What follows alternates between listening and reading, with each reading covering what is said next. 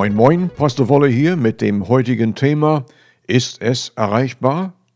Zuerst aber, Herr, du allein bist unser treuer Versorger und hast gesagt, esst und trinkt, bedient euch an meinem Tisch des Überflusses in Jesus Namen. Und zum Thema. Ein erfolgreiches und befriedigtes christliches Leben ist nur komplett durch eine gemeinschaftliche Verbindung mit Gott dem Vater, Gott dem Sohn und Gott dem Heiligen Geist. Ist so etwas erreichbar? Ja, völlig. Ist so etwas notwendig? Ja, absolut. Leider wird diese notwendige Verbindung oft bestritten. Der Grund? Der Stolperstein, die notwendige Wiedergeburt, Johannes 3,3.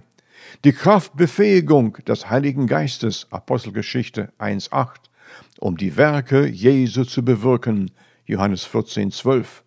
Wissenschaft erzielte Fortschritte werden anstatt bevorzugt.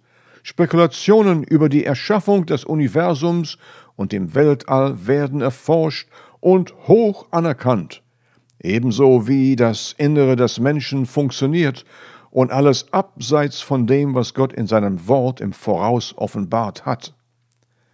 Das Evangelium blieb seit seiner Kundgebung unverändert, es zu beherzigen bleibt weiterhin geltend und führt zum erfüllten Leben, wie es verkündet wurde, ohne Enttäuschung. Römer 10, 11. Beabsicht Gottes Verheißungen für die vorhergesehene Ergebnisse.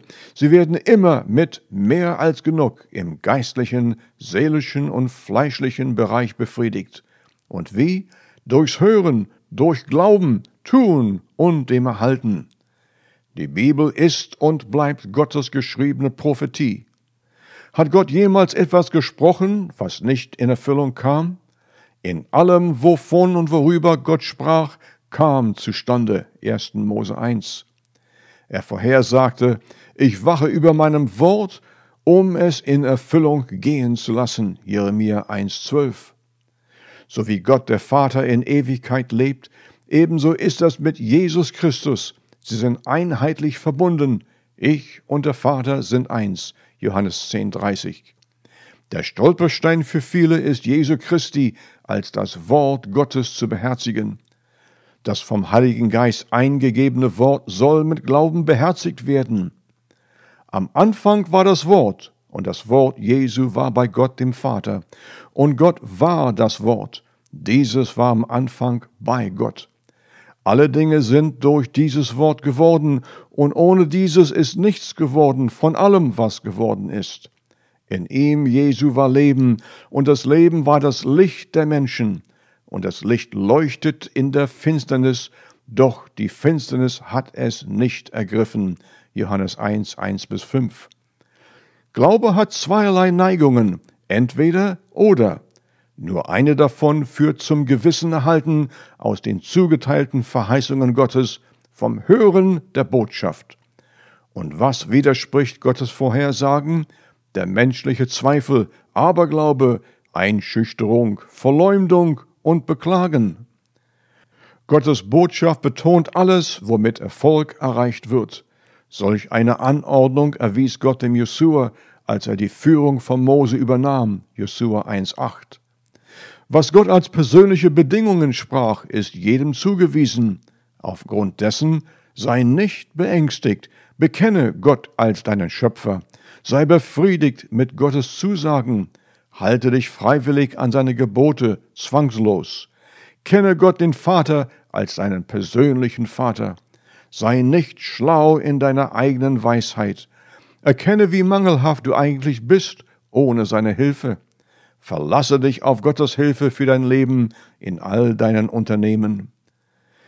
Die errungene Versöhnung, vollbracht durch Jesu Christi, führt uns zur gemeinschaftlichen Wiederherstellung mit Gott durch unserem Glaube.